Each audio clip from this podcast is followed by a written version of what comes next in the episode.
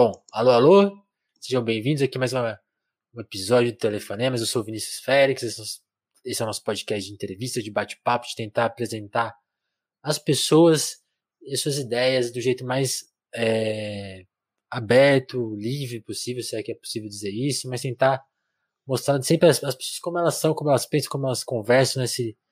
A gente que anda se comunicando tanto pela internet, pelas redes sociais, a gente vê, sabe dos limites disso e tentar dar uma hora, duas horas, né? Raramente a gente chega a duas horas, né? Mas quem sabe, quem sabe é hoje. É, mas para as pessoas se expressarem, contarem as suas histórias mesmo, como tentar aquela coisa como a vida é, né? Como, como, como as pessoas pensam de verdade, que é uma coisa que às vezes eu pelo menos sinto que anda escapando muito da gente. E hoje eu estou aqui com o Erasto Felício, certo? Falei esse nome certinho, Exato. né? Isso, certinho. Renato, se apresenta aí, por favor. Quem é você? Por que, por que, que você está aqui? Por que, que você imagina que você está aqui? Agora, vou começar a lançar essa pergunta agora. Quem é você e por que você acha que eu te convidei? então, eu sou Erasto Felício nas redes. É, a galera conhece como Eras Feliz, né? Que é o arroba, como a gente se identifica lá. Eu sou educador, cara, assim, de, de formação, sou educador. Né? Sou formado em História. Uhum licenciado né, em História. Fiz mestrado também e, e, quase segui uma vida acadêmica. Quando eu falei, porra, não, peraí. O que, que te impediu? não, é, cara, eu acho que teve uma situação assim do, do agravamento da, das contradições no Brasil, cara. Eu tinha um futuro mais ou menos promissor academicamente. Né? Eu cheguei com, com um mestre a conseguir bolsa de pesquisa, de depois da mestre, né, na instituição que eu trabalho, ganhar bolsa né, de ganhar uma bolsa a mais de pesquisa tal, que eu tinha muitos bolsistas já, estava atuando bastante, uhum. chutando com vários pés, né, fazer extensão, fazer pesquisa tal. Mas aí essas contradições mesmo, né, o golpe, várias coisas assim, começaram a, a, a falar que a atenção da nossa inteligência, da nossa, do nosso tempo já não podia ser para essas questões, né? Para essa coisa de fazer um texto, um doutorado tal, eu comecei a pensar de, outra forma, cara, de tentar juntar essas coisas que a gente pensa, as coisas que a gente tem disposição para fazer, para servir um pouco mais as pessoas, um pouco, okay. né, porque o texto, assim, foi mais isso, assim, eu, eu tava quase, eu tenho, eu tenho uns três projetos de doutorado, assim, pronto, assim, mas que eu nunca, nunca, nunca, nunca fui para nenhuma seleção, assim. Saquei. Desisti, assim, desisti mas, completamente, assim. Pronto bastante ou assim, pronto na sua cabeça? Não, eu cheguei a escrever alguns, cara. Caramba! Eu, já Caramba. cheguei, inclusive, a doar para o projeto de doutorado, assim. Eu doei, assim. Uma pessoa disse que tinha uma ideia mais ou menos parecida com a minha, assim. Aí você falou, que eu tinha pensado, eu falei, mano, eu tenho um projeto escrito sobre isso, que eu nunca vou fazer, porque eu não tenho tempo para fazer esse negócio, eu tô mal agoniado com as paradas que você quer? Ah, eu quero, então toma essa porra, tá ligado? Meu Deus, assim, várias referências, várias ideias e tal. Porque é isso, né? A gente, a, a, a pesquisa acadêmica é importante e tal, mas tem outras pesquisas que são importantes também, né? Então, eu acabei utilizando é, esse conhecimento, essas técnicas e tal, para um outro tipo de coisa que era demandado de fato. Porque o doutorado não é uma coisa que ninguém demandou, né? Assim, raras vezes. Às vezes é. Mas assim, em geral, não. É uma coisa que tu demanda fazer, né? A pessoa quer fazer. É muito a mais de você pra você porta. mesmo, né? É. Cara, você que bate na porta do programa de pós-graduação e fala, ó, oh, eu quero ser doutor, mano. Raramente alguém te chamou lá, tá ligado? Aí eu pensei muito assim, cara, que eu tinha muita disciplina de pesquisa, de estudo das coisas, eu podia ajudar, né, a galera tal. E aí acabei desistindo, assim. Mas é isso, eu sou professor, eu sou educador de, ensino médio mesmo, tá ligado? No, dou aula para ensino superior. Assim. Quando eu dou, prefiro ir para o médio. Se eu falo, galera, me bote para dar aula no ensino médio, não bota no superior, não, pelo amor de Deus. Esse semestre me joga para o ensino médio, assim, não, não, não deixa lá, não. Assim, mas é, sou educador de ensino médio tal, gosto de trabalhar com cantando, fazendo música de teatro, na sala de aula, assim, eu, eu, assim, de formação eu sou isso, entendeu? Mas okay. a, a, a, segunda pergunta é por que você me chamou? Faça a mínima ideia, mano, assim, é, imagino que imagino que essa coisa da atuação com a T, assim, né? Eu sou, foi, sou foi o perfil que mais aparece, assim, quando tem teia, o meu perfil é o que está mais próximo. Assim, Oficialmente a gente poderia falar que é isso, mas acabou que não foi isso. Foi porque você fez um tweet sobre o Milton Santos, aí eu vi, alguém retweetou, eu falei, putz, aí eu derretei, porque a gente tá super numa pesquisa de Milton Santos, né? Aí, de, aí depois eu falei com o Gonzo, aí o Gonzo falou, não, o, o Eras é, é massa, você tem que entrevistar ele. Eu falei, ah, então vou chamar ele. aí você topou na hora e rolou. Mas é, das, aleatório, né, mano? A vida é aleatória. aleatório. Mas muito bom. Porque na hora que, na hora que você bate, você fala, esse cara é demais mesmo. Tem, tem, tem que trocar ideia com ele. E Eras, na sua, na sua resposta, duas coisas me chamaram a atenção. Primeiro, eu queria, queria regredir um pouco, assim, o que, que te motivou a buscar esse campo de conhecimento que é a história? Porque é, é um campo. Eu ando meio repetindo isso com você, porque teve, teve as pessoas que vão para o campo acadêmico, que escolhem coisas sociais, humanas e coisas que. Ainda mais assim, tendo uma visão, acho que é a esquerda, que, que tipo assim, que é o papo que não está em lugar nenhum, assim, tipo, não está no senso comum, não está na, na TV. Então, eu sempre fico curioso saber como que foi feita essas coisas. Tipo, quando isso te comoveu a ponte, mano, eu vou estudar esse campo. Ah. E, aí já, e aí já fica uma segunda pergunta. Ah, não, responde aí, depois a gente vai. Depois eu quero, não, depois eu quero é falar de sala eu, de aula. Tá, tava pensando nisso, cara, assim, ó, história, cara, a real. Hum. Eu tive um professor muito crítico, da minha família vem de uma tradição crítica, minha mãe era era militante de esquerda, meus tios ah, eram militantes então de esquerda, convivi. É de família, então. É, não, eu convivi com essa coisa de estar no clube operário, participar de atividade de sindicato. É, eu lavava prato em feijoadas para arrecadar coisa, entendeu? Assim, eu gurizinho, assim, 12, 14 anos, eu lavava prato pra galera, servia a galera, os coroas estavam tomando cerveja, comendo feijoada, que era para ajudar na campanha de Lula ou disso, daquilo. Eu tava ali, tá ligado, mano? Tipo, então eu convivi com isso, assim. Eu convivi com, esse, com essa atmosfera. Mas, assim, na minha família geral, assim, meus, meus, meus primos e tal, não tem muita gente que virou militante, que tem essa coisa de atuação política. O que eu acho que sentenciou esse, esse processo mesmo assim, de fazer história e como uma questão crítica mesmo, é porque quando eu estava no ensino médio, meu irmão já estava fazendo física e tal, e ele, ele participou de um processo de ocupação de reitoria e a polícia tirou eles rola toda uma parada assim que eu, que eu falo, caralho, mano, é muito complexa a sociedade, né? não é? Meu irmão não tem nada a ver com essas coisas, fazendo física, né? Não tá querendo nada com, com essas coisas de rebeldia, e a polícia chega lá e regaça e tal. E eu tinha um professor de história muito, muito apaixonante e tal, né? O professor Berdan e tal. E, e aí eu fiquei naquela coisa, né? Tipo, ah, vou fazer o quê e tal. E meu pai queria que fizesse é, direito, né, mano? E eu acho que essa parada de contrariar os pais também, tá ligado, velho? Não fazer o que os pais querem. Tá é, que, mano, é direito. Você já pensou, mano? Podia estar tá preso hoje, né, mano? Cheio de coisa de errado. Os caras de direito fazendo aí pelo Brasil afora tal. Aí eu paro, não vou fazer, cara. Assim, eu vou fazer história, cara. Que eu acho que essa parada é né, tem um senso crítico, aguça, reflexão sobre a sociedade. Mas assim, eu não defendo nada disso para a história hoje. Eu tenho um conceito completamente. Eu não, eu não gosto de ficar falando porque meus, meus, meus, pares, né, meus colegas de história ficam putos quando eu fico falando essas coisas. Porque eu achava que, porra, não se dava parada, né, velho? Que, porra, um boom do pensamento crítico, pá, isso aqui, na verdade, tipo, tudo isso é uma. Só embaralha uma... as coisas. Não, na verdade é porque eu acho que isso é uma camada que criaram, tá ligado? Uma espécie de fetiche e tal, de que se você entender a história, tu ganha é, uma consciência crítica e tu, portanto, faz a luta e não sei. Isso não é verdade. Isso não tem. Né? Não existe um, um nexo causal entre essas paradas, entendeu? É, foi nesse boom de quando eu fiz história, eu fiz história em 2004, comecei a fazer graduação. De 2004 até o final daquela década ali, cara, tinha quantas tinha revista História Viva, História da Biblioteca Nacional, Aventuras da História, teve canal de história, né, mano? Story Channel, não sei o quê várias fitas de história. Todo mundo queria saber história, super interessante, tinha edição especial de história. Era uma efusão, cara, assim, de, de, de coisas de história. E eu imaginava que, de alguma forma, aquilo favoreceria o processo crítico, ainda que tivesse muita malandragem dentro daquilo ali, né? Muito. Agora vai. É, tipo. E não, na verdade, não. Porque a narrativa, ela é a sedução do bagulho, tá ligado? As pessoas acham que é os fundamentos, as fontes, a pesquisa. Para mim, não, é narrativa.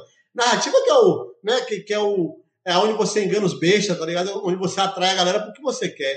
E aí, é. velho, a galera tem essa viagem de que a história liberta, pai. Ou esse negócio de que a história vai condenar, né? Não tem essa viagem agora. Vocês vão estar na lata do lixo da história. História não condena ninguém. História se tem coisa que a história não condena, não condena, nunca condenou. A história tá de boas aí, mano. Não tem exemplo, né, de condenado. Não, nazista morreu de velho, cara. Nazista morreu de velho aqui no Brasil. Né? O general da ditadura militar morreu de velho, e nem no é, Rio tá. O Hitler talvez tenha só se matado porque cercaram Berlim, né? É, mano. Se não tinha vindo pro Brasil, tá ligado, velho? Tido morar aí no sul do país, na Santa Catarina, sei lá, feito um partido nazista lá. Enfim, mano. Ah, a fita é essa, mano. Eu acho que, tipo, a galera exagera um pouco com isso, coloca um, um, peso muito grande pra história, como se a história fosse uma sentença, uma condenação das pessoas e tal. Quando em realidade o poder com os historiadores, que eu não falo nos historiadores, que eles têm menos relevo ainda na sociedade do que os professores de história, que ainda falam para milhões de pessoas, né? Mas o poder uhum. que os professores de história têm é duas horinhas ali com os estudantes na semana, né? É rapidinho, é papum, tá ligado? Os guri acha tudo que é tudo assunto, é assunto, é assunto. Aí, tipo, já não quer saber muito daquilo, né? E aí passa a bola. Então a gente não tem esse poder todo, né? A história sentencia quando as pessoas fazem, né? Na realização, na concretude, não no texto. Não no discurso, não na fala, não na palestra, né? É meio isso, assim. É na concretização, assim, das ideias. Essa, essa perspectiva que você deu de, de hora-aula é, é, muito legal, né? Porque a escola, ela tem esse peso na nossa vida, porque você gasta muito tempo lá, mas é muito...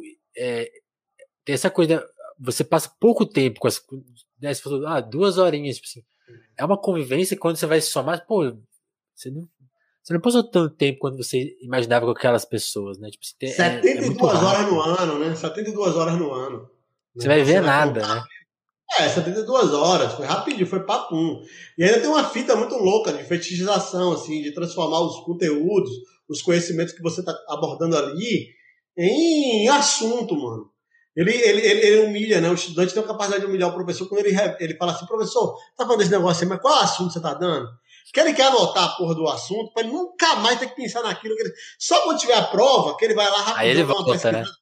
Aí ele volta, aí eu, tipo, eu não falo mais o assunto. Ah, não tenho. Qual assunto você tá dando? Não sei. Entenda aí. Capture a informação de acordo com o que a gente está discutindo aqui. Porque se falar, mano, o cérebro do cara se transforma. Porque redes sociais, é várias fitas loucas acontecendo na, na cabeça do adolescente. Tem, ele tem que se atualizar do BTS, ele tem que entender o que é dorama tal. Tem muita coisa, muita informação mais útil, cara. Ele não vai ficar é. gastando com você falando sobre revolução. Revolução Eras inglesa, contra o BTS. Tá não, é, não, agora é só a favor, porque tem que entender o jovem, tá ligado? Quando eu ficava meio puto, eu não entendi. Agora eu tenho que entender. Aquele, que o BTS é uma espécie de soft power, do, sei lá, né? É, do capitalismo ocidental, para poder botar um bocado de coisa ali naquela área, porque, puta, os caras têm clipe de cowboy numa versão de música dele pro Japão, mano. Clipe que os caras tá, ah, tipo, no salão, tá ligado? É, é, é, o, é, o, é o hyper pop, né? É, mano, mas, mas veja que os caras. O, o, país que bombardeou o Japão, que o, o, Japão podia ter várias mágoas desse país, né?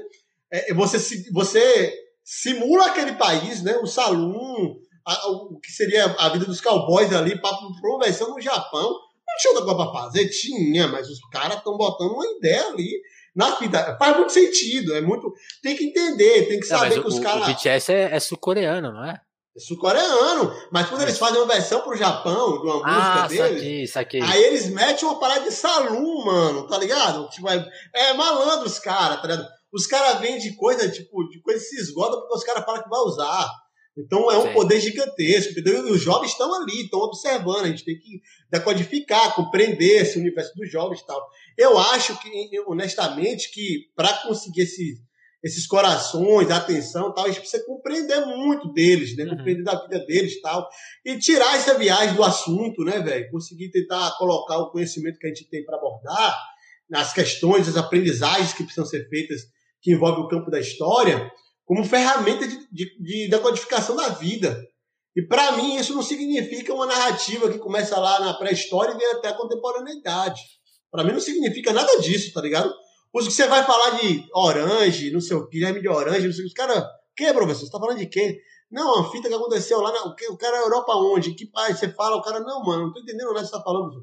Porque é isso, tá muito longe da realidade. Nossos alunos têm problemas nutricionais, problemas envolvendo violências muito graves, tal. Então, é, decodificar certos aspectos é complicado por conta do contexto que vive. Então, a gente precisa conseguir falar do, do, dos elementos de história que também se conectam, que mobilize o coração dele para mudar as condições de vida dele. Isso é difícil, cara.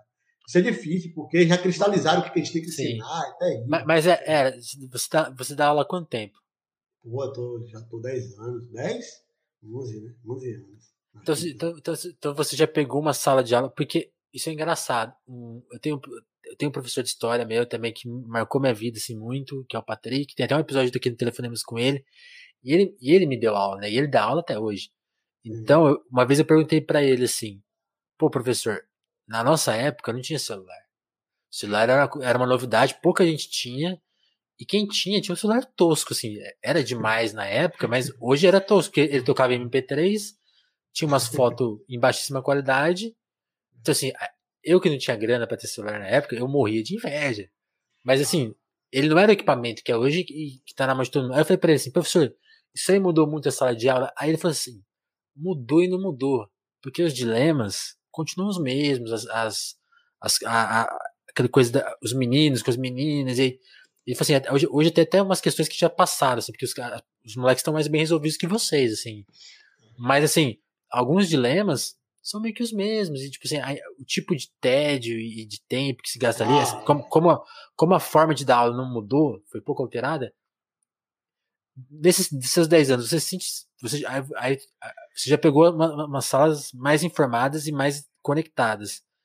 Mas o que, que, você sentiu é, que mudou? Eu, eu, senti, cara, porque o telefone. Quando eu comecei a dar aula, as pessoas tinham telefone, celular, né? Mas uhum. o telefone celular não era o smartphone, né? Não era o YouTube, não era as redes sociais. Então, tipo, nesse sentido, né? A mudança tecnológica é essa. E, a, e o acesso a, o acesso à, à, internet também se democratizou mais né, nesse processo.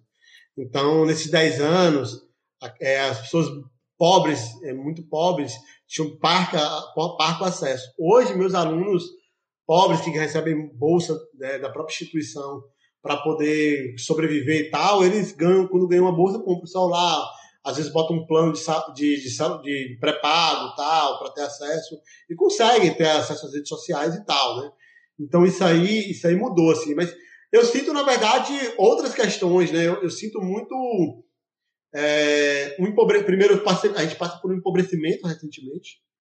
Eu sinto esse, esse, essa angústia do empobrecimento. Meus alunos são mais pobres. Estão, passando por dificuldade, maiores dificuldades hoje. Eu tenho mais alunos trabalhando hoje do que eu tinha em cinco anos atrás, por exemplo. Caramba. Essa é uma questão, assim. Outra questão que eu sinto é que é, existiu durante um, esse, nesses 10 anos muito engajamento da juventude. E eu sinto hoje que a gente está perdendo esse engajamento da juventude. Perdendo para o campo da cidadania, da luta política, da, dos direitos humanos, né, de um mundo melhor. Essas pessoas estão engajadas em outras questões, entendeu? Estão sendo capturados muito facilmente por, é, por discurso da direita, da extrema-direita, estão é, com essa, essa fita do empreendedorismo chegando na cabeça deles, tal, né, de que vão ganhar muita grana. Então já fui parado assim na, na nos últimos dois, três anos, né? É, parado para trocar ideia com e o guri tá lá com aqueles esquemas de pirâmide, mano, tá ligado? Já participando, assim. Então, ah. é, nesse aspecto, eu tô no interior da Bahia, tá ligado? Então, assim, a gente tem, tem. Mas assim, eu ainda acho a juventude a melhor coisa que tem na sociedade, assim, saca? mesmo com essas, com, com essas coisas que eu tô criticando aqui e tal. Pela, pela potência? Eles, pela capacidade, mano. Se os malucos dissessem assim, ó, vamos, vamos, vamos, tá ligado, velho? Teve uma vez aqui, quando tava lá, Temer tava falando que, que a, ia fechar, ia, o ensino médio ia mudar, tal, não sei o que. Os guri, velho, fecharam. Aqui foi a primeira ocupação de escola da Bahia, foi aqui, onde eu trabalho, tá? Ocuparam e tal. Aí a diretora, ah, porque não é assim? Pai, depois você também não entra. E impediram a diretora de entrar. Atrás. Aí a gente passou, a diretora, ah, e por que os outros estão passando as professores? Porque eles são brother, porque os caras estão na luta, porque estão defendendo a gente. Vão passar, você não vai passar, não. Então, tipo, tem muita capacidade, demais, tá ligado? Cara. Quando os, os caras estavam fazendo um projeto lá, ainda com o Temer, né? É, fazendo o processo de, de fechar algum, o campus, né? Iam fechar o campus tal. É, e aí os guri, velho, na hora que ia ter uma visita do MEC, uma, uma, uma burocrata do MEC ia visitar para fazer vistoria, para saber isso aquilo, os caras não deixaram entrar, fecharam lá a porta, para vai entrar porra nenhuma. Aqui você não entra, não. Daí pra volta, o carro federal voltando, mano. Foi muito louco. E os guri, tá ligado? É, gritava, tipo assim, aquela coisa.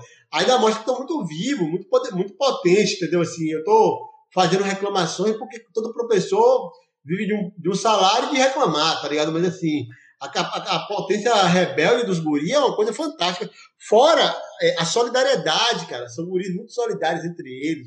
os perrengues passam no coletivo, entendeu? Assim, isso é muito bonito também, enriquece a gente. Mas é, eu sinto isso, cara. Eu sinto que esses dilemas têm a ver com esse empobrecimento, com essa sessão da extrema é, né?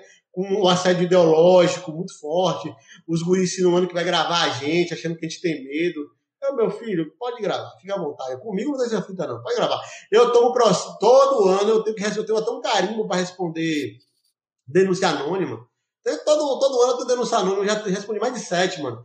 Denúncia anônima de doutrinação, lavagem cerebral e tal. Ah, mano, fica à vontade aí, tá ligado? Nós vai responder. Mas nós não vai deixar de, de ter a postura correta, crítica, tá ligado? Tal. É, e é isso, tá ligado? E sem nenhum aspecto doutrinal, porque é, eu, eu, sempre falo isso, toda vez que acusam a gente de doutrinação, eu fico muito triste, porque eu nunca consegui filiar aluno meu ao PCB, ao PSOL, ao PSTU. É, eu tô perdendo feio nisso aí, mano. Nem um PTzinho assim rolou, mano.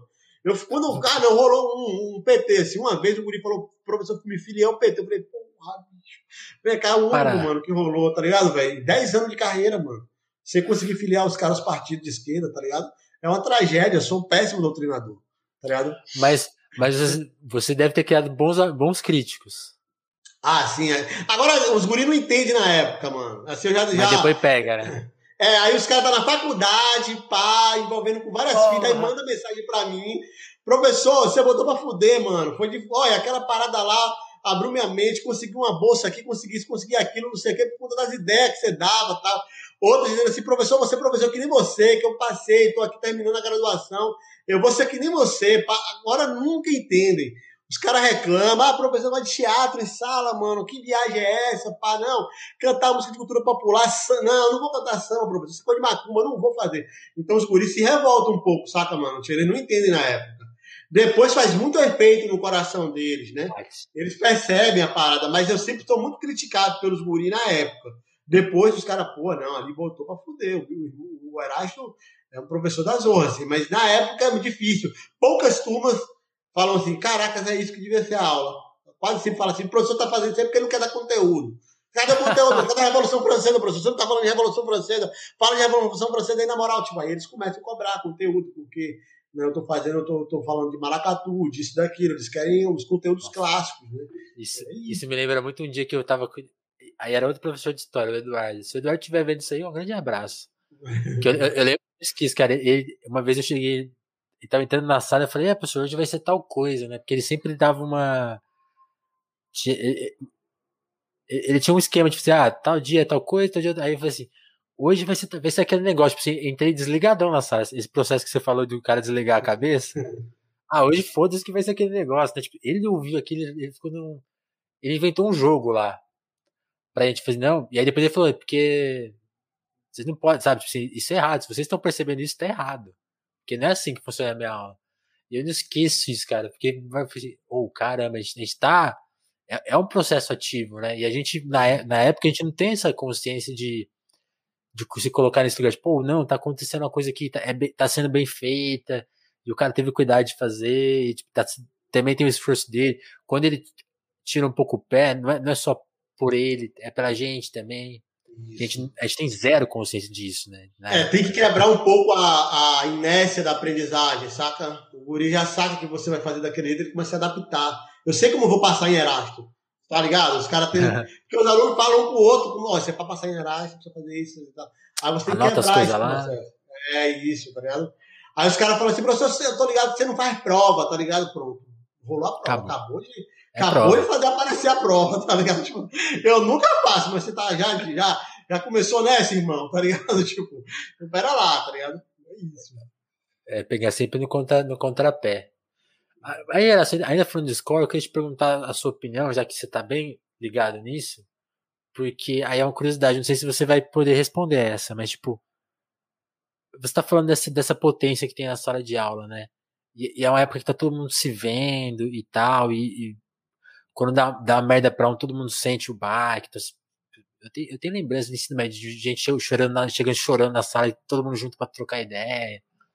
Isso, e, e é, você é meio forçado a ter aquele espaço meio comunitário. E é muito louco que assim, a, aquilo acaba, aí uns vão para faculdade e aí conseguem criar de novo essa relação. Outros não. Por exemplo, eu fiz faculdade particular. É uma experiência até que pô, você faz os seus amigos, mas é muito mais atomizada, porque, tipo, se você não for muito esforçado de ir nas festas e, tentar, e dar sorte, você passa aquela experiência quase sozinho. Já não tem mais esse efeito de comunidade tão grande. E quando você vai pro mercado de trabalho, acabou.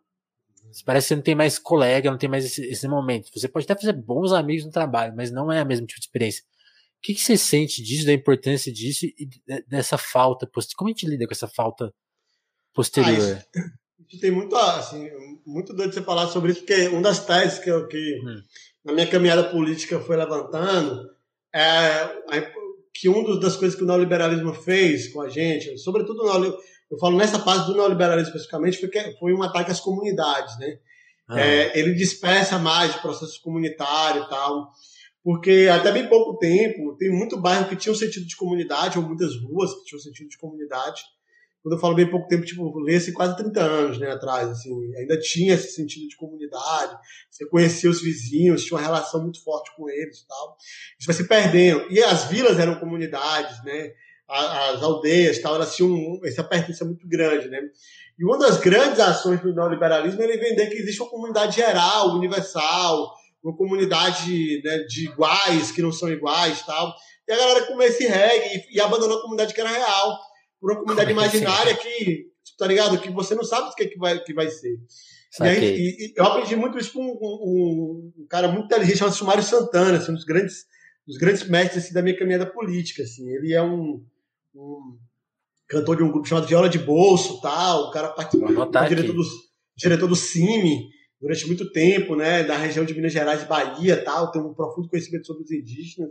E no período do, é, dos pontos de cultura, ele desistiu da, né, do trabalho dele de tudo para montar um ponto de cultura, para viver propagando arte, ensinando a rapaziada, as crianças também, a cantar, tocar tal. E ele falava isso, ele falava que a dimensão comunitária, quando ela foi, começou a ser destroçada, muita coisa se perdeu nesse processo. Ele fala, por exemplo, que mesmo pessoas de direita né, é, nunca aguentaram as atividades deles na ditadura militar, é, porque tinha alguma relação de compadrio, de, né, de bairro, de, sei lá, né, de comunidade, entendeu? Os caras sacavam, não, mano, é os filhos de seu Wilson, não vou, não vou falar nada dos caras, que os caras, tá ligado? Então, tipo, isso foi sendo destruído, mano. Isso foi sendo destruído, sacou? É, e ao ponto hoje de, de uma desterritorialização, né? bairros que foram desterritorializados, ou seja, o significado daquele bairro foram completamente modificado tanto pela, pela, pelas intervenções urbanas, como depois pelo, pelo, pela violência, pela enxurrada de violências que vão acontecendo, que vai retirando essa capacidade de confiar no outro. Olha meus meninos aí que eu vou aqui não sei aonde, aí passo olho nas crianças. Vou deixar aqui brincando. Não existe mundo, mais. Eu é. Isso aí vai acabando. E isso era a congregação dos trabalhadores, isso era o cuidado né, que, a, que a comunidade dos trabalhadores tinha, que as comunidades pretas periféricas tinham. Isso foi sendo destruído, mano. E quando isso foi destruído, velho, o que, o que sobe para substituir isso né, não é legal. São comunidades neopentecostais de, de pastores milionários, né, donos de TV, que vai dar algum senso de comunidade para a galera. É o, é o, são facções criminosas que vai dar um sentido de pertença. Então, mas não é mais um, um bagulho do trabalhador, pelo trabalhador, não é uma coisa que se constrói para emancipação, para sobrevivência, já é uma questão muito, muito mais dolorosa, saca assim. Então, a primeira coisa que eu acho que o ensino médio é essa última experiência, assim, saca? Comunitária. Assim, é, aqui, sabe o que a gente fala? É, eu, eu, trabalho no campus é, da rede IFE, né, dos Institutos Federais. Ah. Aí, os, as fotos de perfil dos guris são com a camisa da farda, tá ligado? Vários, vários. Véio. De perfil de, de rede social. Assim. Então eles têm uma espécie de orgulho ali, né? Que passou no IF, pá, não sei o quê. Várias fitas loucas dessa. E os guri, velho, vários não, não vão pra casa. Ficam lá pelo campus, velho. Tá ligado? Tipo assim, é... Porque é ali que ele... Ah, tem um outro um aspecto também, que o campus também significa liberdade. Muito guri que sofre homofobia em casa, né? Que não é aceito por várias questões, tal, no campus ele se liberta, tal, ele consegue vivenciar melhor. Então, ele tem essa, é, é, esse aspecto também de acolhimento, que ele sabe lá que o homofóbico lá vai tomar na cara, tá ligado? É, ele, ele, tá ligado é. nessa fita. Porque os guris se reúnem, velho, as bichas, tá ligado, velho? As monas se reúnem para esculachar. Em geral, são, são é, as gays veteranas que descobre que, sacou? O, um gay que cara... chegou agora foi, foi é, sofreu homofobia e vai dar escracho. Chega lá no pátio, quem foi que falou não sei o que, pai roda, e aí o bicho pega. E a galera que já conhece, já tem o sentimento de pertença, né, com a, com a bicha que é veterana, vai, é isso mesmo que falou, senão não vai cobrar aqui, para lá fora, o bicho pega. E aí a galera se planta, rola um. A gente nem precisa, assim, enquanto docente, ficar dando esculacho, questionando. Ele se resolve, né? Ele se resolve no pátio, mano. O bicho resolve, tá ligado? No, a galera cobra, tal, troca ideia mesmo. E não teve, nunca teve nenhum episódio de violência, mas teve essa coisa de cobrar. Qual é, mano? Você tá chegando aí que falando assim, e aí não pode, aí tem os ritos tal. Todo esse processo é muito libertador para os jovens, sacou? Não, tô falando da questão de gênero, mas, por exemplo, a questão do cabelo afro, sacou? Do cabelo crespo, putz, mano, os guris chegam com cabelo raspado, mano. Terminam o quarto ano com os cabelos black, tá ligado? Com os cabelos com trança, com dread e tal. As, as meninas já estão chegando mais, né? Com cabelo black e tal, mas assim, aperfeiçoa, bota turbante, bota isso, enfim, né? Se liberta, porque em casa não tem essa recepção. Não tem a, quem as apoie, saca? Então, assim, o ensino médio tem muito isso, cara. Tem muito, tem muito isso. No ensino superior, essa coisa vai se perdendo mais porque a galera começa a se preocupar muito com renda, né? Com, ganhar grana correndo, tal, não sei o quê, adiantar disciplina, não pode pegar essa, aí começa a pegar disciplina com outra turma e não sei o quê, tem aquela agonia. É, e também porque eu acho que o ensino superior não, não, não, não, não reproduz a experiência comunitária. A maior experiência comunitária que eu acho que tem no ensino superior é o movimento estudantil, cara. É você ter um caso de companheiros e companheiras que passou perrengue junto. Eu, tipo assim, tenho muito carinho e amor por todo mundo que acampou comigo na UESC, e passou perrengue, mesmo que eu não goste assim do que a pessoa faz hoje, mas no meu coração eu sinto um sentimento muito bom por eles, porque eu tava me ferrando, tá ligado? Eu tava me quebrando, eu tava ficando sim, certinho sim. assim, ó, velho. E os caras vieram me dar comida, tá ligado? Então, assim, pra mim, é um sentimento de comunidade. É o movimento estudantil me deu isso na universidade. É, é porque na universidade já tem. Você falou bem, né? É, é, uma, é uma sala do mercado de trabalho, né? Tipo assim, mano, se esse cara crescer aqui, ele vai ser o primeiro a me passar a perna, né? Já, já fica esse clima, né? É, é. Eu, tipo, eu, tipo, rola essas paradas de, ah, descobri um, um edital, não vou contar pra ninguém pra eu ser o único, tá ligado? Eu sempre, agora eu sempre falo que isso, bicho, é porque eu, depois desse processo eu tive uma trajetória muito. Eu sempre falo que minha formação política ela foi muito prática e depois com leituras é, mais da espiritualidade do que da, da política mesmo. Eu, eu sou, ah, é? eu sou uma negação e citação de Marx, velho. Eu perco qualquer campeonato de citação de marca, perco qualquer campeonato de análise de conjuntura. Eu sempre falo assim, eu erro absurdamente qualquer análise de conjuntura. Então, vocês me veem tweetando no, no Twitter sobre análise de conjuntura, Vai pode ignorar sumariamente, porque eu vou errar, tá ligado? Não, não retuita, não retuita, entendeu? Tipo, então, você não é muito 18 de Brumar, assim. Não, não, mano. Eu sou. Tipo assim, eu li, cara, várias fitas, eu li mesmo, assim, eu levava a sério.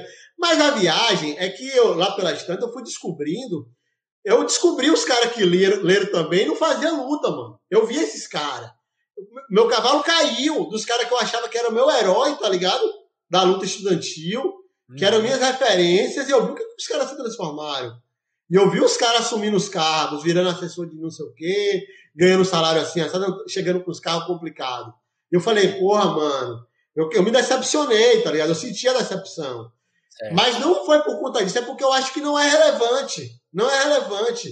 Não é a leitura, a leitura fundamenta a gente, mas esse campeonato de citação que tem por aí, de quem faz a melhor análise de conjuntura, essa necessidade de se antecipar. Olha, eu falei primeiro sobre isso, ó, o governo vai cair porque um golpe instalado ali por Arthur Lira, que já falou pro, pro Luiz Miranda dizer para não sei quem lá da CPI, tá tudo acumulado porque Arthur Lira e Renan Calheiro lá em Alagoas andam assim, pá, e aí eles vai há um campeonato para ver quem falou isso primeiro para ser o cara que, que, que, né, o influência de esquerda que conseguiu decodificar melhor isso para as pessoas.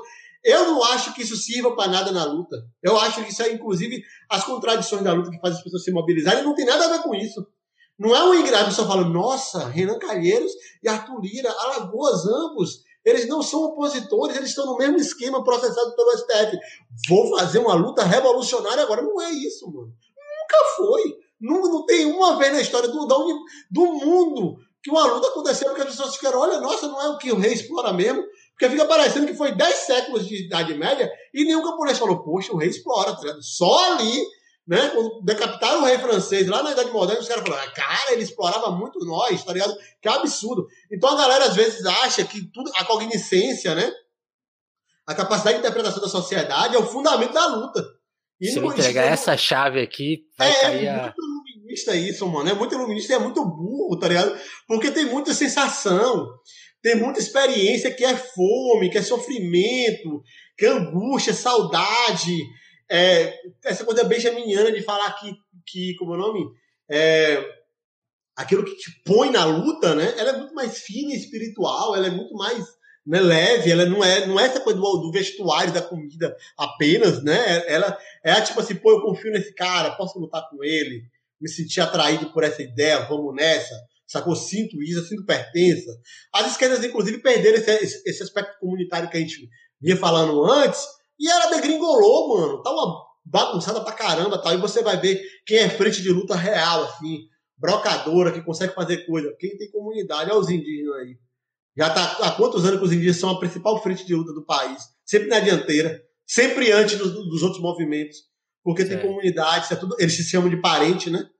E é, e é simbólico, mas é real também, né? parente eles são familiares uns dos outros, se preocupam, o outro está doente, tem que levar uma comida, levar um chá, levar uma erva, levar isso e aquilo. Então, isso está muito presente na vida deles, entendeu? E as esquerdas não, está tudo fragmentado, está tudo pelas ideias, ah, você é Trotsky, você é, você é Stalin, tá ligado? Então nós não se bica tal, você é bacuninha, eu não sou, eu sou malateste tal. Essas paradas atrapalhou mais, assim, ajudou muito na luta, teve seu tempo de, de apoio mas depois virou fragmentação. Eu nem falaria fragmentação, é quase pulverização, né? Virou pop, porque tem tanta tendência da tendência da tendência que tem grupeiro de. Deve ter, deve ter grupo de três pessoas, né? De uma tendência só. Assim. Atomizado, né? De novo, atomizou. Né? Atomizado, né? é. Atomizado, exatamente.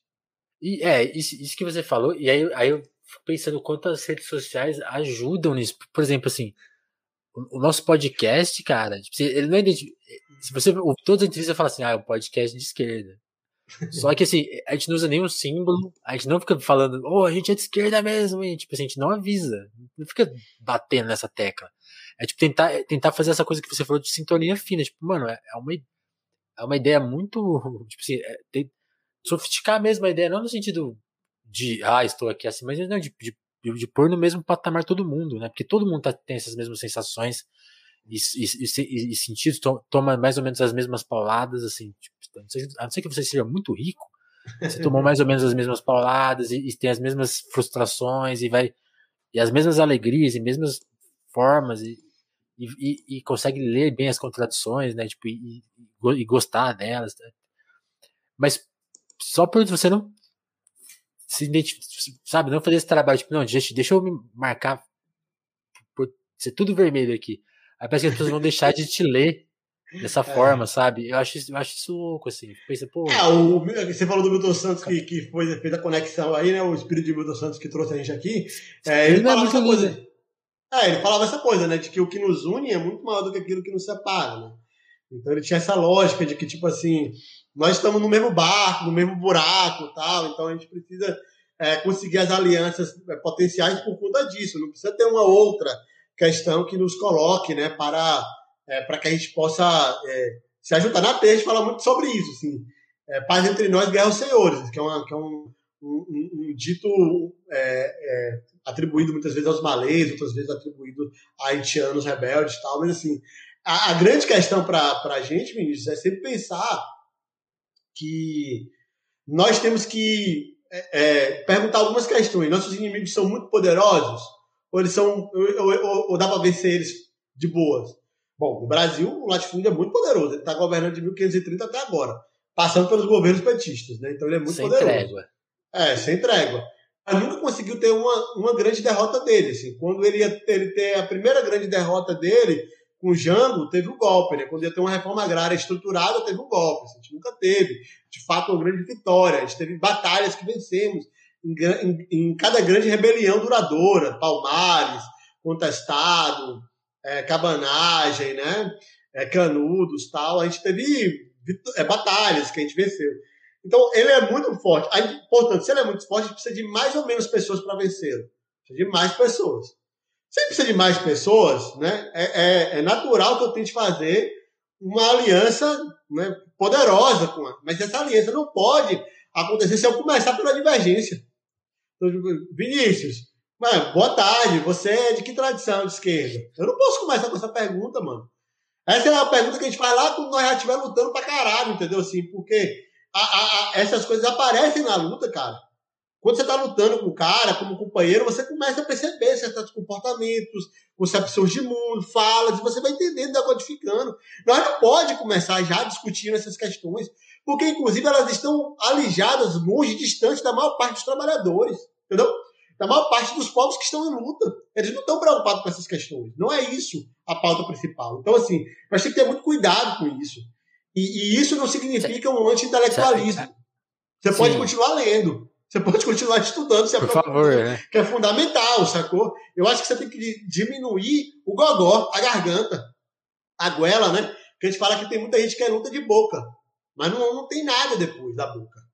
Então, assim, tem que ter, tem que ter, tem que ter fundamento, né? A gente se preocupa muito com esse processo, assim, de tentar fazer lutas reais e concretas, né? Verdadeiras, que não seja só da boca para fora, sacou? E quando nós tivermos capacidade de falar muito mais alto, nós vamos falar muito mais alto. Mas a nossa capacidade de luta hoje é essa aqui. E isso não é uma justificativa para pelegagem. Isso é uma justificativa para você Pelo não atrair seu né? inimigo. Você não, você não precisa atrair seu inimigo gritando que você vai fazer uma revolução, gritando que você vai né, matá-lo amanhã e que se você parar com ele na rua você regaça com ele. Tá? Você não precisa fazer isso porque você não tem condições. Porque se ele mandar a polícia, você vai pedir um advogado, você vai ficar chorando atualmente. Você não tem capacidade de enfrentá-lo. Então a gente precisa ir para os fundamentos da luta, entendeu? E a gente precisa continuar incitando a rebelião, a luta né, revolucionária, ou seja, sem essas presepadas de ficar o dia inteiro é, achando que a institucionalidade vai salvar, que o STF vai ter um julgamento, agora Moraes vai prender a família Bolsonaro não sei o que. Isso é tudo isso aí é ilusão. Tudo isso aí é para adiar um pouco é? né, nossa, nossa luta, nossa rebelião, Pô, nossa vontade semana, de fazer luta. Essa semana a gente teve o, o Fux aí testando a água. Ah, acho que vou impedir o Lula. Mano, é que, ele, é, que, é, que ele, é que ele tomou um backlash, já, já, já, já deram em cima dele, mas, tipo, o cara testou a água, tipo, ó, a instituição aqui, vamos, que, acho que talvez temos que impedir o Lula. Sei lá, talvez os liberais já estão falando, é isso aí, Fux, mas não, acho que nem eles estão falando, tipo, eles falaram, mano, vai ficar feio. Não, e a parada que. Deixa a gente com a terceira via aqui, vai ficar muito feio. É, a parada em realidade é que as instituições elas têm dois. Elas têm, elas têm muitos papéis na sociedade. Um delas é criar o que a gente chama de uma esperança é, que nunca chegará, porque ela não faz parte da sua luta. Verdade. Então você faz toda uma luta para pautar a institucionalidade para ver se ela modifica em alguma coisa. Só que ela é estruturada né, nos aspectos de classe, de, de raça, de interesses negociais e tal. E ela não vai embarcar na, na, no nosso, na nossa concepção de mundo. Só que ela joga uma esperança para os dois lados, sempre. Ela vai lá e fala: olha, é possível Bolsonaro ser impeachmentado nos próximos dias, tá ligado? Então, de repente, vai, aí todo mundo joga toda a sua energia ali, sacou? A CPI prenderá não sei quem, não sei quem, todo mundo joga todas as suas energias lá. Enquanto isso, os fundamentos que são a parte silenciosa da luta vão sendo abandonados, vão sendo deixados. A gente não consegue dar luz sobre esses fundamentos. A gente não consegue dar energia. A gente fica o tempo inteiro apagando incêndio, saca? Verdade, então, assim, verdade. É, e, e outra, tira o foco do que é principal. A esquerda fez um super pedido de impeachment com a direita, saca? É, e foi lá. Até o Kim Kataguiri lá.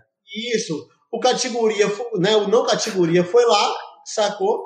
É, e esse cara, nessa mesma semana, estava machucando violentamente os povos indígenas. Ele estava num processo de espizinhamento sem verdades, sem jogar limpo, sacou? Para que o PL 490 passasse. Então, assim, a gente tem que ter muita clareza sobre isso. Nós, nós está falando de tirar Bolsonaro, mas quem tira o agronegócio do poder? Nós está falando de tirar Bolsonaro, mas quem coloca a terra como pauta central da luta do, do, do país? E assim, tem uma certa estupidez, é, Vinícius, sobre esse processo na luta das esquerdas, porque repare, as terras indígenas representam 12% do território nacional, que certo. não estão na mão do capital. Ponto. São 12% de terras comunais. Ela não é, ela não é terra com, com geração de riqueza para o capital. Ela pode gerar riqueza porque muitos povos indígenas concebem a ideia de gerar riqueza a partir de suas terras. Outros não concebem, mas tudo bem. Mas elas podem gerar riqueza, mas não na mão do capital. Eles é, não tá na mão então, deles, eles fazem o que quiser, certo, certo. É, mas aí, aí, com aquele limite da preservação ambiental, manter todo o processo. Aí veja, nós, quando a esquerda não dá centralidade à luta é, dos povos indígenas, a primeira coisa que nós está dizendo é o seguinte: nós podemos colocar 12% do território nacional. Nós estamos falando de muita terra. 12% para o capital gerar riqueza. Se esse capital gera riqueza com 12% das terras, o quanto rico fica esse capital para arregaçar nós, para bater na gente? O quanto o latifúndio ficará poderoso com essas terras? E será que, se nós não estamos em condição de enfrentar o latifúndio de frente agora, com latifúndio, com 12% a mais de terra, Esquece, de possibilidade. Né? É, possi é possível que a gente consiga vencer? É improvável.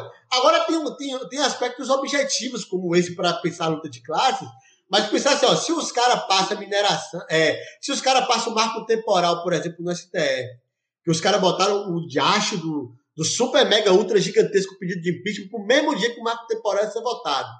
Os caras podiam ter botado um dia depois, mas botaram no meio. Que adiou, né? É, a sorte que adiou. Não sei se sorte, porque os caras não querem votar para fazer os indígenas vazar de lá, sacou? Porque eu vou ah, votar para agosto para desmobilizar. Mas verdade. assim, os caras votaram no mesmo dia para a gente não conseguir dar luz para o debate do marco temporal. Agora pense. Se o marco temporal existe, nós estamos dizendo o seguinte: as terras que, que, que até é, estavam em disputa lá em 88 são ok, ou seja, dos 12%, algumas vão ser perdidas. Nós vamos perder algumas terras para o capital, para o latifúndio deixar isso muito claro, o latifúndio vai ficar mais poderoso. Mas nós estamos dizendo, sobretudo, que os indígenas não vão conseguir ganhar mais terra. Nós estamos dizendo, portanto, que os indígenas não conseguirão tomar terra do latifúndio, diminuindo a capacidade e o poder do latifúndio no país. Então, assim, para as esquerdas, terra deve ser uma coisa irrelevante. Só que terra, no fundamento do pensamento dos caras que eles gostam, é meio de produção. É o meio de produção primário, sem o qual nenhum outro meio de produção existe. Então, quanto mais terra você tiver na mão, numa conjuntura que nós estamos, não num país socialista revolucionário. Certo, certo. Na conjuntura que nós estamos. Quanto mais terra comunal tem, menos terra para o latifúndio existe. Quanto menos terra para o latifúndio, menor a capacidade do latifúndio em surgir contra isso. Nós estamos falando de terra indígena, mas terra quilombola, reservas extrativistas chamadas resex. Tudo isso é terra que não está no mercado de terras do país. E isso é fundamental para a gente, não ter essas terras no mercado de terras do país. Que significará não poder para nós. Né? Que nós não temos condição de disputar essas terras, nós não temos condição de pegar esse dinheiro, pegar nossa poupança e comprar essa, essa terra. Nós não tem isso. Então isso significa poder para eles, bala na gente. Então, para a gente ter consciência né, de que é, a luta da terra indígena é fundamento, sacou? É fundamento da luta de classes completamente num país como o nosso. Entendeu? E eu não estou nem falando dos aspectos históricos, porque se falar dos aspectos históricos, o povo fala, ah, não, mas isso aí foi lá atrás. Eu estou falando de agora, do, do contexto né, do nosso inimigo, de como enfrentar nosso inimigo. E se falar das coisas objetiváveis, cidade grande, tu tá em São Paulo, cheio de cidade grande, a água né, que se bebe, o ar que se respira, depende da preservação desses 12% do território nacional, que na mão dos indígenas está sendo preservado na mão do latifúndio, virará cana-de-açúcar, né? Tipo, é, é, monocultivo de, de cana-de-açúcar, é, de soja, disso e daquilo. E aí vive num país que não chove mais, né? Tenta viver. Claro, porque o sul e o sudeste estão tá enfrentando. Oh, se fosse no nordeste, chamava de seca, mas como é no sul do sudeste, fala, falamos crise hídrica, né? Então o sul e o sudeste vivem em crise hídrica, porque não tem seca lá, tá ligado? Só tem seca aqui no. Qual, no qual é aquele jeito chique que chamam a fome agora? Toda hora usam. É, é, é, é como é o nome? É, restrição alimentar, subnutrição. É, é, é sobre cara, Se é no SUS, que arruma os outros nomes, não é mais. É, insegurança alimentar, que segurança é o alimentar. Insegurança alimentar é o mais sofisticado que os caras utilizam. Tá Mas assim, aí, tipo, nós está falando disso, nós está falando de chuva, de respiração, de água. E se a gente não tem esses territórios aí conservados, que os indígenas fazem isso, nós está perdendo tudo isso aí. Fora a soberania alimentar. Porque com os povos indígenas na terra significa soberania alimentar. Com latifúndio, significa so, o óleo de soja a 11 conto, a 10 conto, né, para vender soja para o estrangeiro. Então, é isso, é, é insegurança. Você não tem soberania alimentar. Essa que é a fita, né? E, é, e, e, era, é muito legal, é muito boa essa sua visão, porque explica. A, gente tá vendo até. Esses dias eu, o camarada Hidalgo que veio aqui, tava aqui no telefone mas ontem, ele, ele compartilhou. Ele compartilhou um vídeo de um humorista aí, não, vai nem citar o nome, fazendo troça de ah, índio e ser humano, fez essa piada assim. E são os caras que estão identificados com o Bolsonaro. E o Bolsonaro, por exemplo, tem aquela fala clássica dele também contra os quilombolas, né? E, as pessoas acham que. A gente, a, as pessoas não, eu mesmo fico assim, pô, de onde que vem o ódio dos caras com essas pessoas? Porque essas pessoas nunca fizeram nada para eles, sabe? É, é, é, é, um preconceito, é racismo, é, só dinheiro, né? É, porque a gente acha que o, o racismo é o, o, o preconceito é? racial, né? Tem muita essa confusão. Enquanto, na verdade, o racismo é uma estruturação, é um sistema que estrutura e que é, fundamentalmente, né, é isso que eu fico meu puto com a galera do racismo estrutural, essa galera que fica falando muito de racismo estrutural. Você vê os caras falando de racismo estrutural, você fala assim, e a questão fundiária? Quase nunca aparece. Você hum. pode observar, não aparece a questão fundiária. E a questão fundiária é o que estruturou a situação de desigualdade social racial do país. Porque quando você impede o preto de acessar a terra, como proprietário ou como terra comunal. Né, só vai trabalhar sobre, na vida, né? sobre, sobretudo a partir da lei de terra de 1850, é ali, é ali que você condena ele a ser força de trabalho e, portanto, precarizado.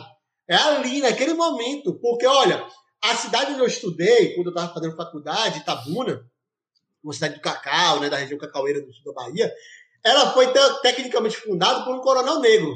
Né, por um cara que era um coronel Firmino Alves, um cara que é preto, tá ligado? Então, assim, existe, isso foi muito raro a gente vai encontrar alguns, tá ligado? Mas é muito raro. A, major, a majoritária é, galera estava simplesmente como força de trabalho precarizada. Então, quando você tá, quando a gente está vendo que eles foram é, impedidos de acessar a terra, eles estão sendo impedidos de ter comida, eles estão sendo impedidos de ter é, renda, geração de riqueza, portanto, e de se autodeterminar, saber se eles vão utilizar aquela riqueza para estudar em uma escola particular ou não. Então, eles, eles perdem a capacidade da cidadania como era pensado naqueles termos. Terra era condição de cidadania, terra foi condição de voto no, no país. Né? Votar significa. Então, nós, nós nunca falamos da questão fundiária, falamos muito pouco. E mesmo quando os movimentos negros lutam, claro, tem um setor do movimento negro que pauta a questão da terra sempre. Entendeu? Mas tem uma parte do movimento negro que pensa quase tudo, mas não pensa o elemento terra. E os caras vão dar um bocado de coisa. Os caras vão dar protagonismo, representatividade, representatividade ali, acolá tal. Mas o que eles não vão dar é meio de produção. Terra. Os caras não vão dar terra pro preto. Então nós temos favela hoje porque não teve terra. Se tivesse terra para os pretos, não tinha favela. Entendeu? Se tivesse quilombo, não tinha favela. Porque ia ter geração de riqueza. Ia ter comunidades negras prósperas, entendeu? podendo ser combativas ou até podendo ser não combativas, mas elas teriam melhores condições de vida. Teriam escolas pretas com seus fundamentos, porque teria riqueza para poder financiar essa escola preta. Não precisaria necessariamente pedir do Estado, saca? E hoje, eu, por que, eu enxergo, eu consigo ver isso muito claramente? Porque o MST na Bahia é preto. E o MST na Bahia gera riqueza. O MST na Bahia tem escola. O MST na Bahia dá curso de agroecologia, de formação de várias coisas. E são pretos fazendo isso. Quando eles tiveram terra, conseguiram pautar uma série de questões e ter soberania alimentar. O MST na Bahia, na, na, pandemia, lá no início da pandemia, quando o bicho estava pegando, fechado e tal, não sei o quê, só uma brigada do MST da Bahia, chamada Brigada Algef, deu mais de, deu quase duas toneladas de comida para uma organização é, quilombista chamada Reage Será Morto, Reage Será Morta. Caramba. Quase duas toneladas de comida. Preto dando para preto. Preto da, da, da, da terra dando para preto da, da periferia que, tá, que atua no sistema prisional. Então, isso é a capacidade que um povo soberano tem. E você é rico, não tem riqueza no sentido de ter smartphone da última, de última geração, de, de ter Hilux, isso e aquilo, mas ter essa riqueza. Essa Sim. capacidade de ser solidário nesse nível, entendeu? Então, terra, terra foi o fundamento da estruturação da desigualdade dos pretos. Então, o que, é que nós temos que reivindicar como primeiro elemento? Terra. terra. Entendeu? Porque se nós tiver terra, Acontece o que aconteceu aí nesse exemplo. É, tipo, não, se nós tiver terra, não tem polícia toda hora entrando, mano. Tá ligado? Na favela, dando pipoco. Não tem bala perdida. Você vai encontrar, ó, tem violência rural, mas você não vai encontrar o número de mortes rurais, de violência rural, comparando ao número de balas perdidas no país. Por exemplo, entendeu? Então tem muita violência rural, mas ela é de outra envergadura. E como, e como os pretos é guerreiro, na violência rural que os caras vão, o jagunço vai matar, ia trocar dos dois lados. Né? Como é que o MST canta, né? O risco que corre o pau, corre o machado. Não tem o que temer. Sacou? Então é isso, mano. Nós cai pra dentro também. E é, e é assim historicamente. Quilombola, né? Cortava a cabeça, meu irmão. Tá ligado? Ninguém ia pedir pro fazendeiro, ô fazendeiro, me libere uma terra aí para mim poder cultivar, né? Era fogo. Tocava ali o terror, sacou? Então, tipo assim, tem que bater do outro lado, senão, se não bater do outro lado, né? Aí o mestre Jorge Racha tem uma. Ele, não é dele, ele fala sempre, mas o mestre Jorge Racha é um mestre do, da teia, assim, da Casa dos Bonecos de Itacaré, um quilombista é, da melhor qualidade. Se ele fala, quem sente a dor que geme. Se bater em mim, eu vou gritar, eu vou espernear, meu irmão. Eu vou virar, sabe? Eu vou devolver. Porque é isso que nós pode fazer. Agora só dá para fazer isso com, com, algum grau de soberania. Né? Territorial, sobretudo. Tem que ter algum grau de soberania. Não dá para fazer é, de qualquer jeito, né? Não pode ser de qualquer jeito. É por todos os meios necessários, como diz né, Malcolm. Mas não é de qualquer jeito, né? Tipo, é, tem um jeito certo. E tem, e tem essa coisa, né? Tipo, não vai criar a riqueza nos termos que as pessoas, que a gente tem na nossa ideologia, mas vai criar essa riqueza que salva numa pandemia, né? Que, que, que por exemplo, que é a questão ideológica com Cuba, por exemplo, tem aquela frase clássica lá, pô, Cuba não tem nada, só tem saúde, educação e segurança, né? Então, tipo assim, cara, você viu que você tá cego? Né? Tipo, os caras têm tudo que a gente precisa, né? Então, tipo assim, é muito louco isso, né? Tipo assim, oh, essa, essa pequena abertura que teve já possibilitou imaginar um mundo muito melhor do que, do que tá posto. Se, se, se, se der a condição de da terra e essa soberania, esquece, vai, vai fundar uma nova sociedade mesmo. É, a gente fala isso, né? Que é, na terra, constituindo soberania alimentar, o resto a gente faz.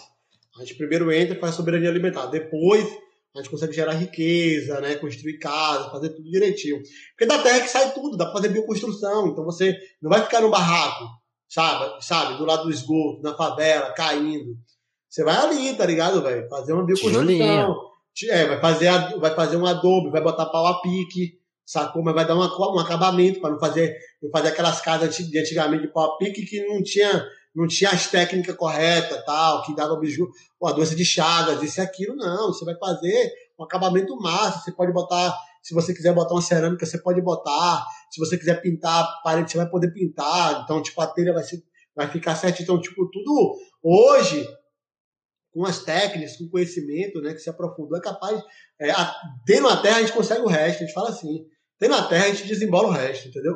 E a gente está experimentando isso na, na, prática, na teia. Tem muita gente fazendo isso. E, e, inclusive a autodefesa, que é uma coisa que a esquerda brasileira discute muito pouco, né? Na Colômbia, as guardas debatem isso, o povo Mapuche no Chile discute isso, né? É, os mexicanos, os indígenas mexicanos de Chiapas e de outras regiões também discutem essa questão da autodefesa, mas no Brasil se discute muito pouco autodefesa. Mas existe autodefesa no Brasil, bastante autodefesa.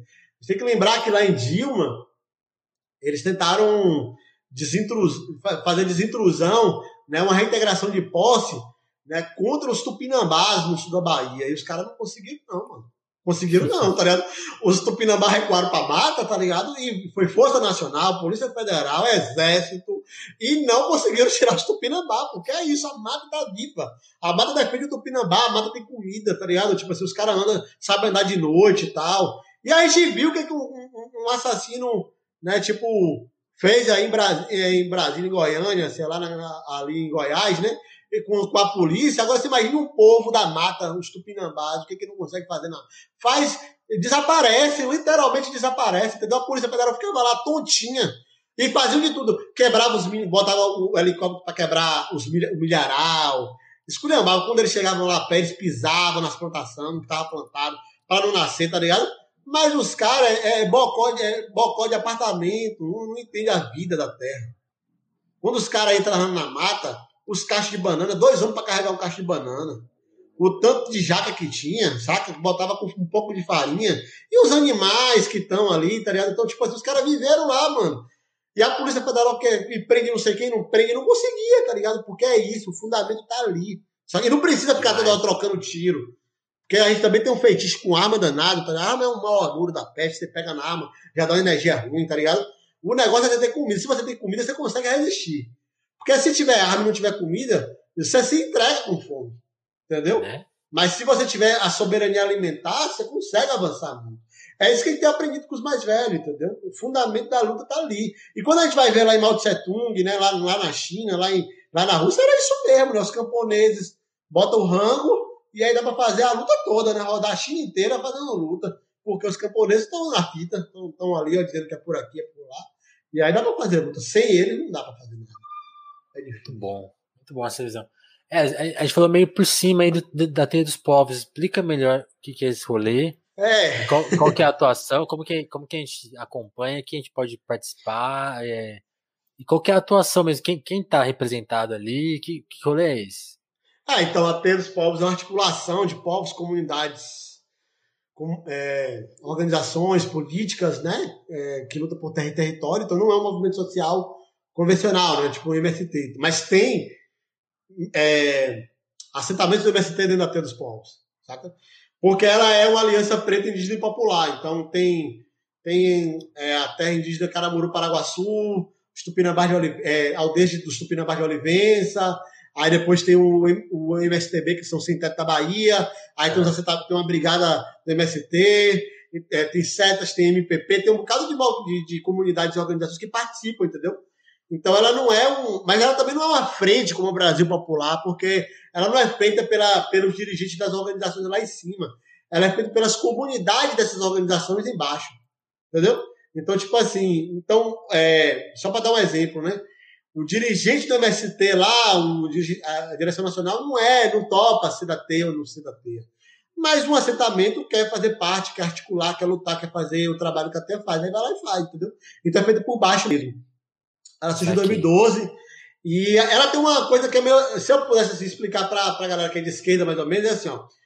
É um, uma conjunção, um encontro né, de, de comunidades, quase sempre de terra, mas também agora tem muitas de cidade também é que os povos que estão territorializados, eles pautam a política geral, que nós chamamos de núcleos de base, ou seja, são territórios. São pessoas que já vivem em comunidades, na terra, na luta e tal. E as pessoas que orbitam, como eu, por exemplo, que sou da cidade e tal, que é, tô, que, que como eu sou um professor, ou um cara lá que é um agrônomo, que, que, mas que ele não está no território, ou um grupo de pesquisa, ou uma organização, ou, uma comunidade de, agroecólogos, né, que faz mutirões e tal. Aí essas pessoas se chamam de elos, porque eles orbitam esses núcleos. Né? Eles são elos da teia, eles são conectivos da teia, mas eles não podem pautar a política estratégica, ele não dá estratégia. Então eu falo muitas vezes porque eu sou da, da divisão de, de comunicação da teia, eu passo mais ou menos à frente. Essa pessoa é a pessoa mais pública da divisão de comunicação. É, aí os mais velhos falaram assim, não, você pode falar aí algumas coisas e tal. Mas eu não posso dirigir, eu não posso dar a direção, eu não posso dizer para onde vai. Só quem certo. pode falar para onde vai são os povos que estão na Terra, porque só quem pode construir território é quem já construiu território, quem sabe construir território. Quem não, não conseguiu nem organizar sua rua, né, não conseguiu nem organizar seu, seu sei lá, os, não conseguiu nem ser cívico. Senta para aprender, né? É, primeiro faz o seu dever de casa para depois você dizer como é que faz. Então a gente não pauta, a gente é pautado. Então os caras falaram, ah, por exemplo, eu sou historiador de formação. E eu não trabalho com nada de história na TEI. Os caras falaram, a gente precisa de comunicação. Tu vai fazer um trabalho aqui de comunicação. Aí, pai, botou pra fazer o trabalho de comunicação para fazer. Eles que pautam, não é o, é o oposto, entendeu? A gente, na verdade, é pautado. É, ela tem essa diferença, que é para impedir o roubo pelas classes médias, né, intelectualizadas. As classes médias vão encostando ali, vão encostando ali, de repente já vira dirigente, e daí a pouco já tá falando pelos outros, tá salvando os outros, vou salvar todo mundo aqui, que, que a classe média tem esse negócio de ser salvacionista, né? E não, vou fazer um dinheiro aqui de uma empresa. É, aí chega um dinheiro ali, o partido já bota o cara lá no posto, lá em cima, e aí começa a desandar. Daqui a pouco tá, tá batendo em outro manifestante. É, um, é, é terrível, tá ligado? Assim. Aí a fita, cara, que, qual era? Tipo, essa é uma diferença da T. A outra diferença é que eles têm um profundo respeito pela ancestralidade em dois aspectos. Se você for materialista, é, Vinícius, né, que não está ouvindo, eu vou dizer o seguinte: a ancestralidade aqui é a memória dos nossos antepassados, é os mais velhos dos nossos mais velhos, ou seja, a história, né? Aquele que então, a gente tem um profundo respeito por essa história, por essas memórias. Mas se tu for um materialista não praticante, né? Uma pessoa não muito materialista, aí eu vou dizer, são os encantados, são os, os seres, né, que vivem nesses territórios. Então, é, em Jornadas da Teia, aconteceu de encantados rodarem, né, manifestarem e dar ideia de qual era a luta, sacou? De participar. Eu também tenho voto nesse negócio aqui, então o encantado foi lá e deu a ideia, tá A ideia é essa aqui, ó, o caminho é esse aqui, então vamos, vamos focar. E os povos originários, os indígenas, os quilombolas também, os quilombolas, é, já nos contaram que em muitas lutas deles eles foram orientados. Certo. Né, pelas espiritualidades dele e por isso que venceram, né? Alguns contaram, por exemplo, o Cacique Nailton uma vez contou que eles fizeram um, um, um ritual lá, né? Ele, ele, é da terra indígena que está a maior parte são Pataxés, a terra indígena Caramuru, Paraguaçu, mas eles estavam no extremo sul da Bahia, fazendo uma retomada lá no extremo sul da Bahia, é um pouco longe do território deles, algumas quase seis horas de viagem. E eles estavam lá, é, e aí ele recebeu a informação de que tinha que ficar em ritual, porque é, tinha uma coisa para ser avisada. E os caras foram avisados, tanto do Jagunço como do, da reintegração de posse, conseguiram combater os dois, né? E vencer. Caramba. E sair vitoriosos. Então, essa é uma dimensão que o materialismo das esquerdas não permite a gente avançar muito na reflexão, mas que ela é real para os povos. Ela não aconteceu só na Bahia, entendeu? Porque a galera fala, ah, Bahia, todo mundo é bandigueiro. Só... Nada, isso acontece no Brasil inteiro, entendeu? Aí a gente conversa com os caras do, do Maranhão, né, da Teia dos Povos e Comidas Tradicionais do Maranhão. Eles estão falando isso. Conversa com isso, sei lá, eu conversei com o Acroá Gamela e ele falou coisa parecida. E eu conversei com o pessoal Guarani do Rio Grande do Sul e falaram coisa parecida, saca? É. Então, e os pretos também falam, os pretos falam, ó, aí a gente recebeu aqui, o boiadeiro falou tal coisa, manda esse recado aí para não sei quem, para se proteger que vai ter isso e aquilo e tal, e isso acontece. É, então, respeitar isso é ter uma espécie de etnografia política, ou uma política para etnografia, não sei dizer qual das duas coisas seria, para ter mais compreensão dos povos, para poder lutar junto com eles, acreditando ou não, porque não é relevante acreditar sobre isso, mas é profundamente relevante respeitar né, com todo o coração, com toda a capacidade de respeito, para conseguir trabalhar em conjunto. Porque esse Até materialismo. de alguma forma é material, né? Tá, tá, tá lá. Tá se materializando, tá se materializando é. cada vez que fala, mas sobretudo cada vez que é eficaz. Eu conversei com o Cacique Nailton é, logo depois da jornada de agroecologia de 2019, que a T se reúne de dois em dois anos. Em 2019 reuniu, teria que se reunir esse ano de novo, mas não teve como, né? Porque essa pandemia aí não tá deixando a gente fazer isso. Aí teve a jornada no coração das terras Paiaiá, lá em Utinga, na Chapada Diamantina. A gente foi lá para saudar os Paiaiá, os povos Paiaiá. Aí depois da jornada de agroecologia, eu tive com o cacique Nailton, na casa dele, e ele falou de um recado que deram, não tinha nem nada de Wuhan, não tinha acontecido nada de Wuhan. Nada, nada, nada. E Cacique Nelton falou bem assim, que ia vir uma guerra, uma batalha, uma coisa complicada, que tem um mortecinho, que tinha avisado a eles. E aí, tipo assim, é, muito embora seja uma pessoa muito, muito da fé, né, da espiritualidade, eu também tenho uma coisa assim, os coroas às vezes exageram, tá? os coroas às vezes botam os, terror na gente, né? Eu falei, pô, Cássio, tá botando um terrorzão aqui na gente, agora que viagem. Que guerra o quê? Terceira Guerra Mundial, que nada que vai ter. Né? E aí, assim, meio que assim, também tentando deixar o coração em paz, né? Para não sair apreensivo do lugar, eu comecei a ficar em negação, dizendo que viagem, assim, né? Quando estourou o negócio de Wuhan, eu fiquei assim, será que é isso? Mas não parecia que ia morrer muita gente. Mas quando teve aquelas primeiras cenas da Itália, a primeira coisa que eu pensei foi assim que na Eu falei, caralho, o coroa estava certo, entendeu? Então, é muito concreto essas coisas, são muito. E aí, e aí a gente pode falar assim, eu converso com algumas pessoas que são materiais, eu falo, é muita inteligência. Às vezes é muita inteligência, né? Eles estão lendo o mundo e estão falando, ó, vai dar, vai dar um BO isso aí, vai dar um problema, entendeu? E a gente não consegue entender como é essa inteligência deles, porque a gente não tem proximidade suficiente. As esquerdas não entendem ainda os povos. Tem que entender para conseguir atuar junto, para conseguir ser, fazer aliança gigantesca né, com os povos. Pensa se esse cara fosse o presidente do Brasil. Não tava, não tava fácil, porque os caras sabem lidar com gente, velho. Sabem cuidar demais. Que esse, esse é um outro aspecto da T, assim. Tem essa coisa da ancestralidade, mas tem do cuidado, né, cara? Então a gente tem nos conselheiros, os mais velhos, pessoas que são muito amorosas também dessa dimensão da amorosidade. Tem uma, tem uma senhora da, da mãe da, da de Caraburu Paraguaçu, é, chamada Maria Muniz, né? É, que é profundo amor assim, pela, pelos seres, pela vida. É, Dona Mira Alves, que é uma liderança da, da, do MSTB, né, do Centro da Bahia. Toda a preocupação da Dona Mira é como apoiar, como cuidar, como ajudar, como sabe, como confortar, como acolher. É uma política inteira pautada nisso, cara, sabe? Então isso é, isso é muito profundo. Então a gente precisa ir avançando nesse processo porque são pessoas muito cuidadoras. É, e, e, com muito amor, assim, quando gente, eu sempre, eu, quando eu lancei o livro com o Mestre Joelson, Por Terra e Território, é, eu descobri muito isso, que eu escrevendo o livro junto com o Joelson, o quanto ele era apaixonado pela terra e pelas árvores, pelas plantas, como ele era amoroso com cada vez que ele ia semear, como ele ficava sonhando com a chuva, porque ele ia poder plantar tal coisa que ele não tinha conseguido plantar ainda, ou quando chegava uma semente nova, uma muda nova, ele ficava, pô, eu plantei tal coisa, ele me contava como se ele tivesse feito um grande feito, saca? Assim, uma coisa muito bacana, assim. Então, isso é um era muito amor, sacou? E é, e é um grande feito, porque gente, essas pessoas que levantam floresta, que é o caso do Mestre Joelson, é uma pessoa que levanta floresta o tempo inteiro, são pessoas que estão dando futuro, não só para os filhos dele, seus netos, né? Mas para todo mundo que está naquela região, né? no, no mundo, ele está apoiando, entendeu? Assim. Então tem esse aspecto né, da teia, muita agroecologia, muita natureza, muito.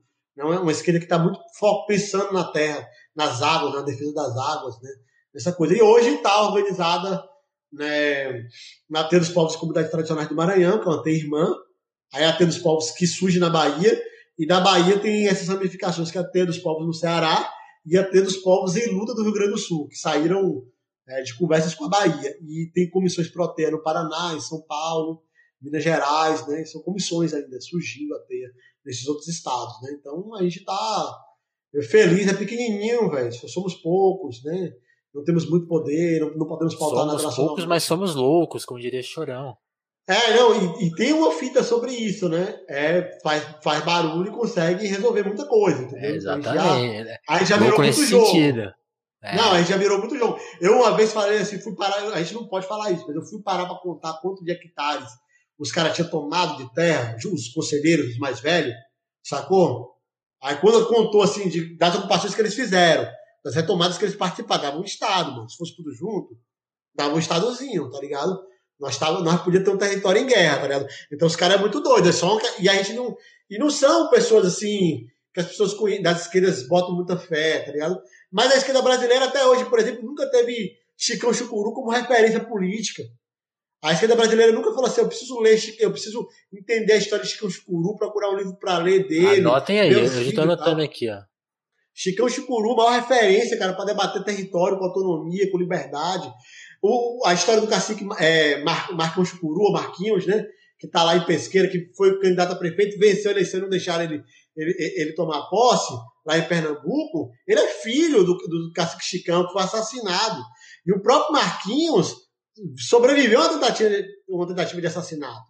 Então a luta do povo chucuru é uma luta tipo, que, que dá lição em qualquer organização de esquerda brasileira.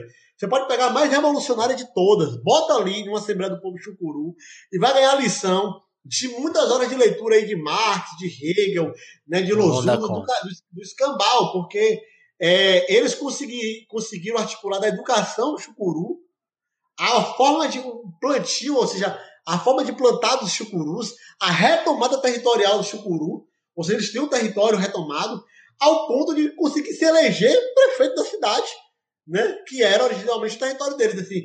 Então, eles estão falando assim: olha, até condições de virar prefeito a gente tem. E é até na institucionalidade, né? Muito louco. Até na institucionalidade, ou como o Marquinhos, o cacique falou, se os brancos não sabem governar, né, nós vamos governar. Ele falou isso, para conversando com o seu povo. Então, assim, é, é, é, a história de Chico Escuro e o legado dele, né, que é também a história de Cacique Nailton, que eles são contemporâneos, eles são as, as sementes ali da, da Apoímene, é, que é uma das articulações indígenas do Brasil. Uhum.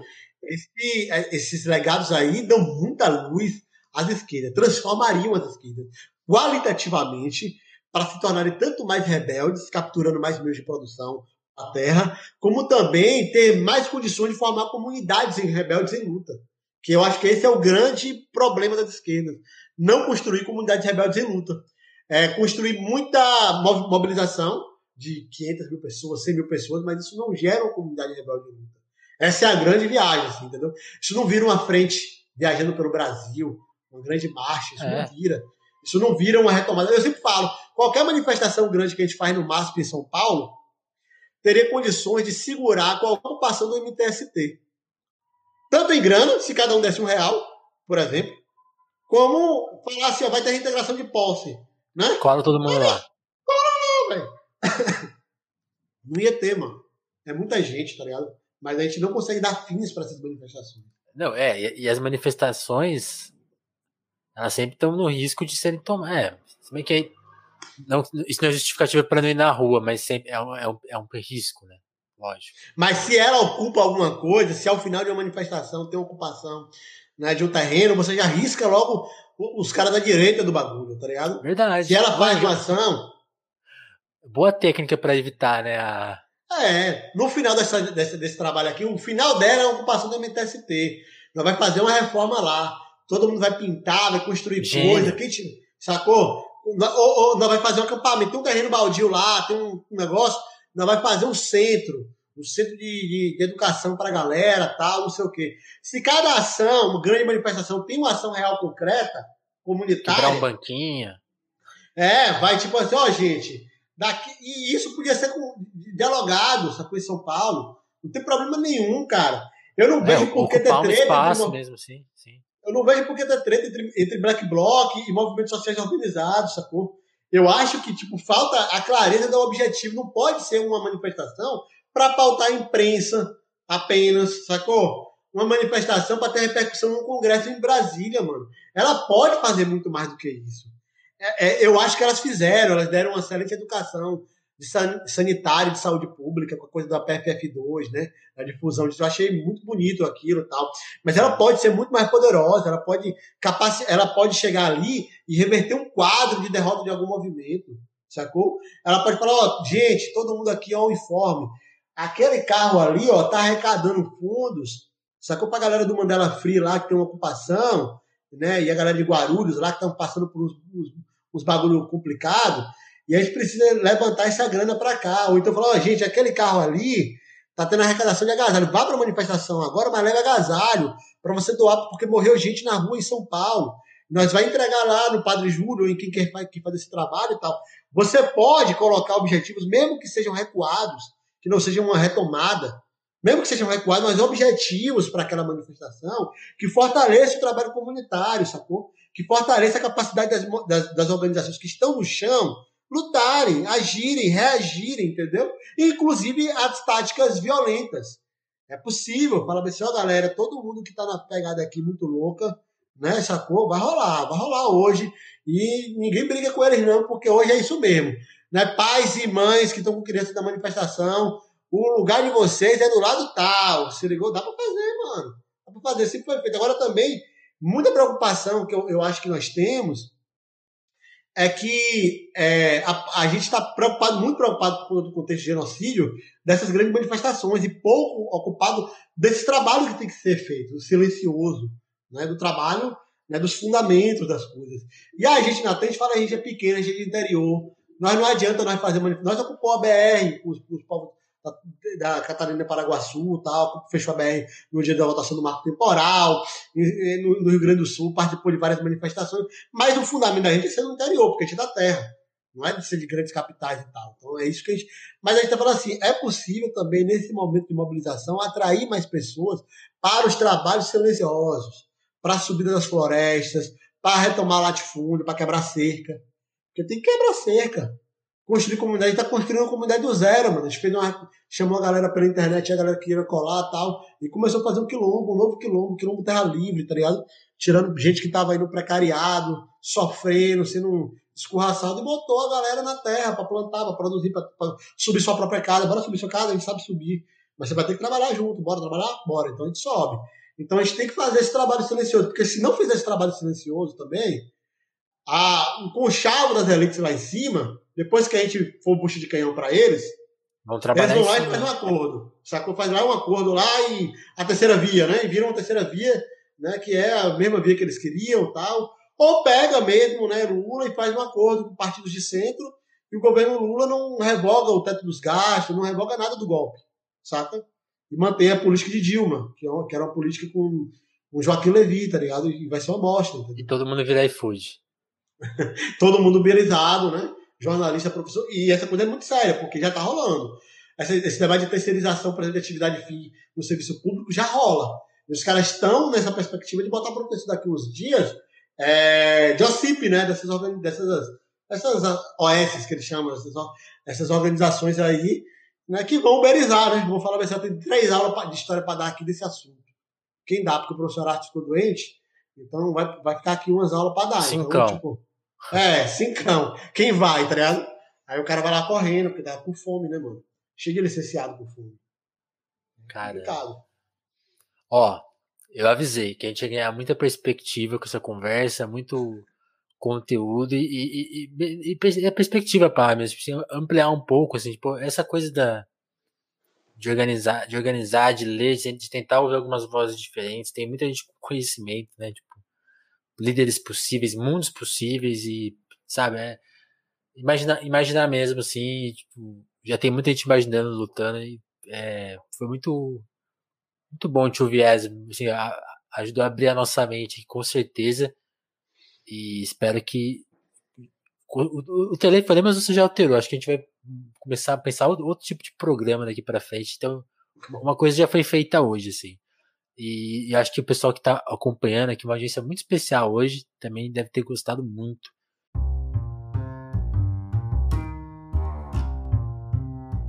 Então eu vou pedir licença aqui para elas rapidinho para fazer o nosso pequeno jabá aqui do, do Telefonemas. Pequeno momento, tipo, ajude a gente, que é uma, você colar lá no Apoia-se que é uma possibilidade de você ajudar o nosso podcast a se manter no ar.